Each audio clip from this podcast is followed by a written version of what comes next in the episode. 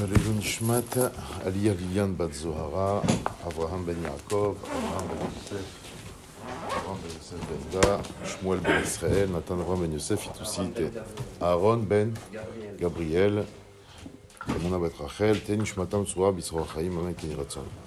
Aujourd'hui, nous sommes un jour euh, très particulier, puisque c'est la Iloula, c'est le jour de la Ptira de celui qu'on appelait Maran, de façon unanime, notre maître, le Rav Ovadia Yosef. Je trouve que ça fait une dizaine d'années, je crois. hein. Ça fait dix ans. Ça fait dix ans. Ça passe très vite. Euh, J'aimerais à ce sujet partager avec vous, on va dire, un enseignement et partager une partie de- des histoires qui se révèlent au fur et à mesure des années après son départ.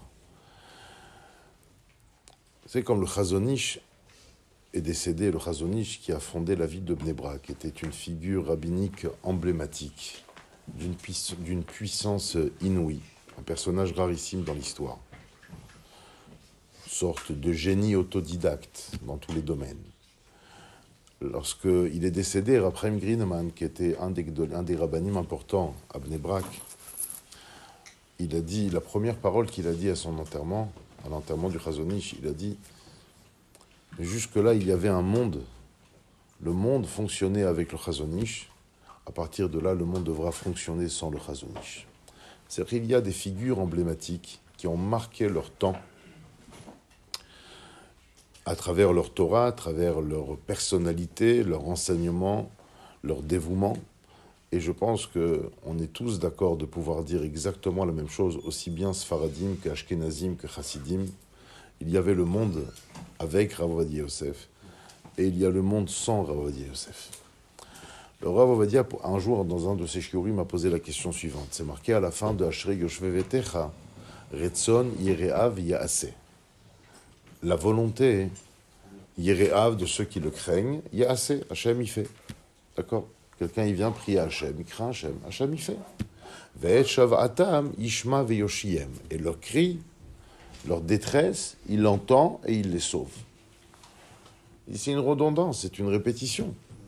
Si c'est marqué que sa volonté il fait, alors c'est pas pas la peine de dire qu'il écoute et qu'il les sauve, Ben, parce que tout ce qu'ils vont demander il, il fait. Et le Rav Ovadia a ramené la réponse suivante. Il dit cela ressemble en fait à un père qui est en train de marcher avec son fils et à un moment donné son fils désire manger quelque chose qui lui serait nocif. Et le père sait très bien que c'est pas bon pour lui. Et il dit Papa, j'en veux. Alors le père lui dit Écoute, je- vaut mieux pas, c'est pas pour toi, c'est pas adapté à ton système digestif je- ou je ne sais quel autre problème. Et le fils insiste Mais papa, j'en veux, mais je veux, mais je veux goûter, mais un petit peu.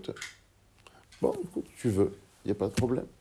Effectivement, quelques minutes plus tard, lorsque le fils rencontre ses problèmes digestifs, il va revoir son père et il dit Papa, j'ai très mal au ventre, il faut m'amener chez le médecin. Il dit Viens, mon fils, je vais t'amener chez le médecin. Il en est de même, disait le Rav Ovadia, lorsqu'un un juif demande avec sincérité, avec intégrité quelque chose dans la vie, une femme, une maison, une situation, une renommée, un statut social, peu importe, dans n'importe quel domaine. À partir du moment où cela est demandé avec ferveur et intensi- avec une ferveur intense, Retsoni Rav assez, Hachem y fait. Maintenant, quand arrive la personne et qu'il a insisté pour avoir cette femme, et en fin de compte, cette femme ne lui convient pas, il a insisté pour avoir cette maison, mais en fin de compte, ça lui crée plus de problèmes qu'autre chose, etc., etc. Akadosh Hu entretient avec nous une relation de père-fils. Et lorsque nous exprimons quelque part un entêtement, lorsque nous faisons des caprices, malgré que cela n'est pas bon pour nous, Hachem nous écoute. Et quand on veut se retourner de ça, alors Hachem nous réécoute et nous resauve de la situation dans laquelle nous nous sommes mis nous-mêmes. Ça, c'est le terreau que Rawadi Yosef avait donné. J'aimerais partager avec vous une deuxième approche qui est liée à une histoire extraordinaire qui s'est déroulée il y a quelques années à propos du Chacham Ovadia. Euh, il y a de, cela une quinzaine d'années, plus peut-être une quinzaine d'années, une femme religieuse orthodoxe qui habitait dans la ville de El Had, une, des nouvelles villes, des nouveaux quartiers religieux, Dieu nous en préserve, a perdu son mari subitement. Elle s'est retrouvée donc euh, dans l'obligation de devoir subvenir aux besoins de sa famille seule. Alors bien entendu que les premiers mois, bah, elle a utilisé l'argent que son mari avait laissé. Mais très vite, la situation est devenue extrêmement difficile. Et cette femme n'avait plus de quoi payer les besoins élémentaires de la famille. Que ce soit au niveau du manger, au niveau des charges, au niveau du loyer, je ne parle même pas de l'habillement. Et donc cette femme se trouvait dans une très très grande détresse. Elle essayait de taper à des portes ici et là, mais il fallait en même temps être là, physiquement, psychologiquement, émotionnellement, mais financièrement aussi. Et qu'il sur un jour, cette femme, dans, on va dire, dans un essoufflement de son problème, décide de se rendre chez Rabbi Yosef, pas pour lui demander une bracha, pour lui demander son aide, tout simplement. Que lui, peut-être qu'il a des connaissances et qu'il pourra, lui trouver une solution, un travail, quelques heures, je ne sais pas, je ne sais quoi. Mais il faut qu'elle demande de l'aide. Écoutez, cette femme va à Arnof, elle était à Elad, elle va à Arnof, elle arrive devant l'appartement de Rav Ovadia à 10h du soir, 22h.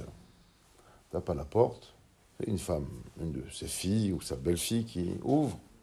C'est pourquoi Nirot Salirot et Arav. Mais 22 heures, c'est le Rav, là, c'est, il commence son étude, là, c'est, il est imperturbable, on peut pas... Comprenez, il y a des heures euh, d'accueil, on, le Rav écoute les gens, mais euh, là, c'est, ça va pas être possible. Elle se démonte pas. Elle dit, écoutez, il n'y a pas de souci, je vais, je vais m'en aller, mais allez, allez juste lui dire, voilà, il y a une veuve qui est venue de Elad pour lui parler, si le Rav dit de revenir demain, je reviendrai demain. Mais dites-lui ça. Effectivement, sa belle-fille va dans son bureau. Mechila, il y a une veuve qui est venue d'Elat qui demande à vous parler. Il dit une almana, une veuve, fais, la rentrer tout de suite, tout de suite. Tov, ça, ça ne nous surprend pas.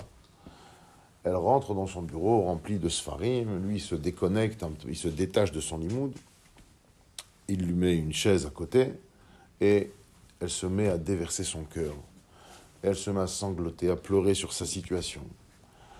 Et à la fin, lorsque le Rav, le va dire, la renforce, la calme, l'encourage,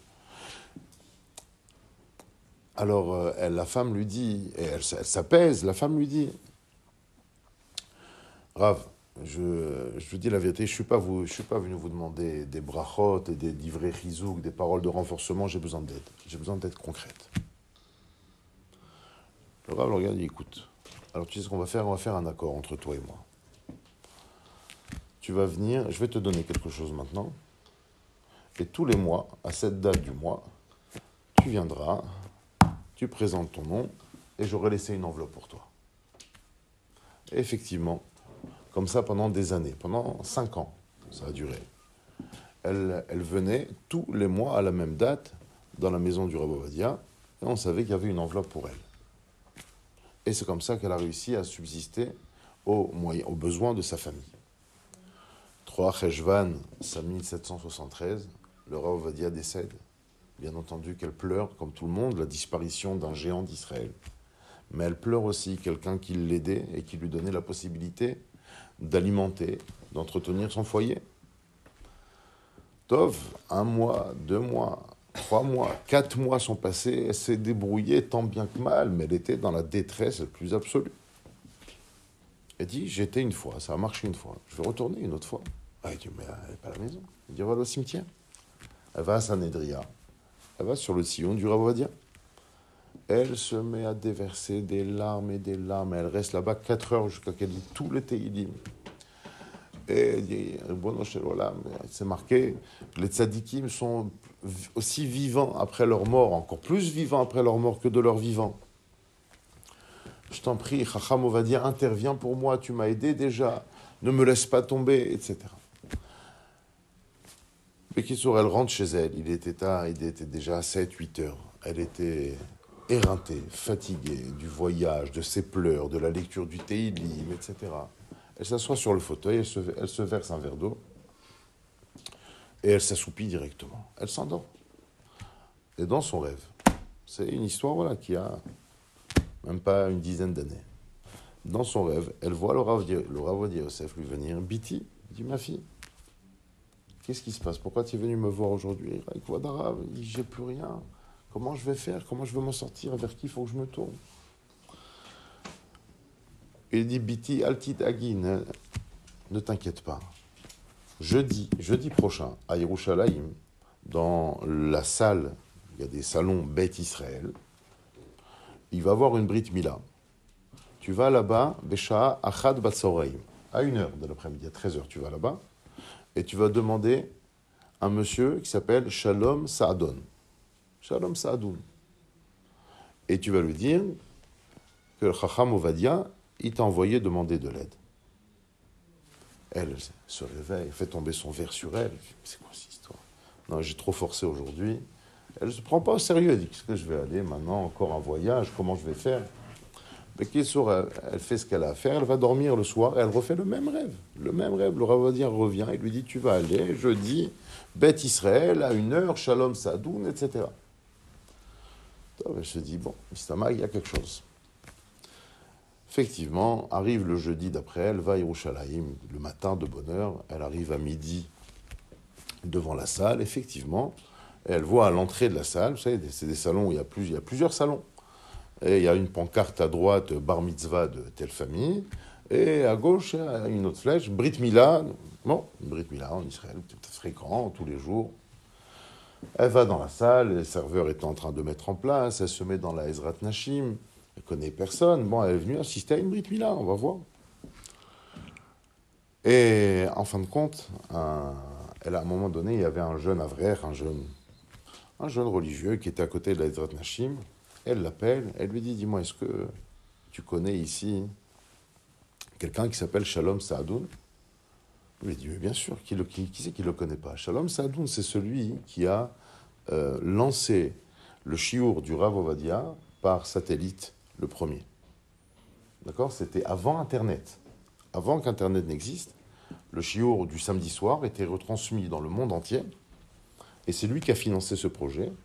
Et le Ravadia Yosef lui a dit écoute, puisque tu as permis à la Torah d'être diffusée à échelle mondiale, Kakadosh beaucoup te comble d'abondance matérielle pour toi et toutes tes générations à venir.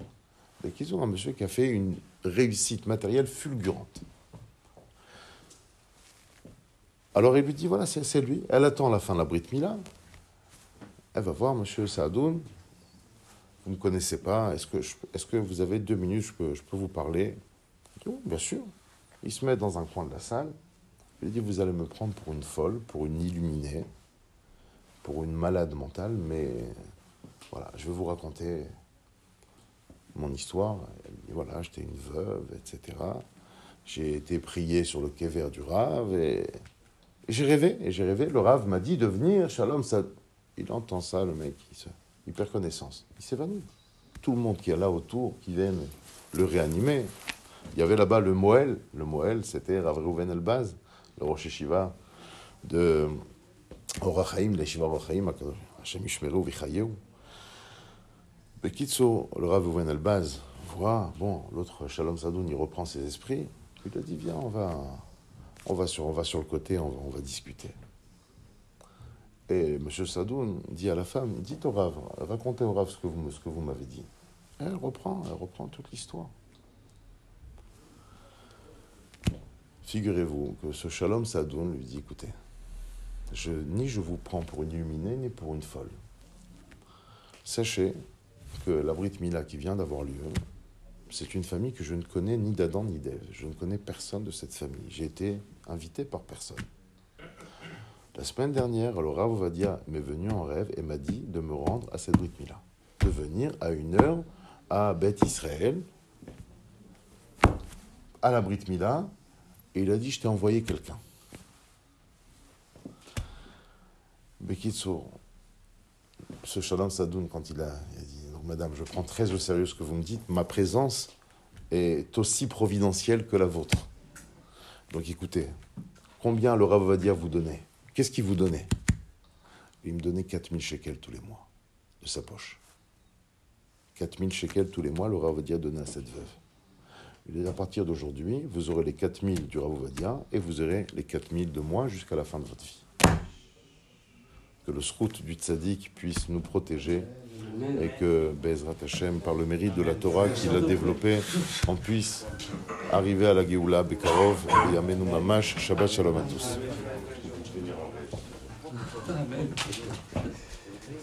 אמר רבי אלעזר מלבי חנינה תלמיד החיים רב שמעון עולם שלם בכל בנר ליבון אדוני ורב שלום בנעיר עתיק ובנעיר חיל אבוני שלום בחילך שלווה באח בנותיה למנה חי ורעי אתה ברענה שלום אך למען בית אדוני אל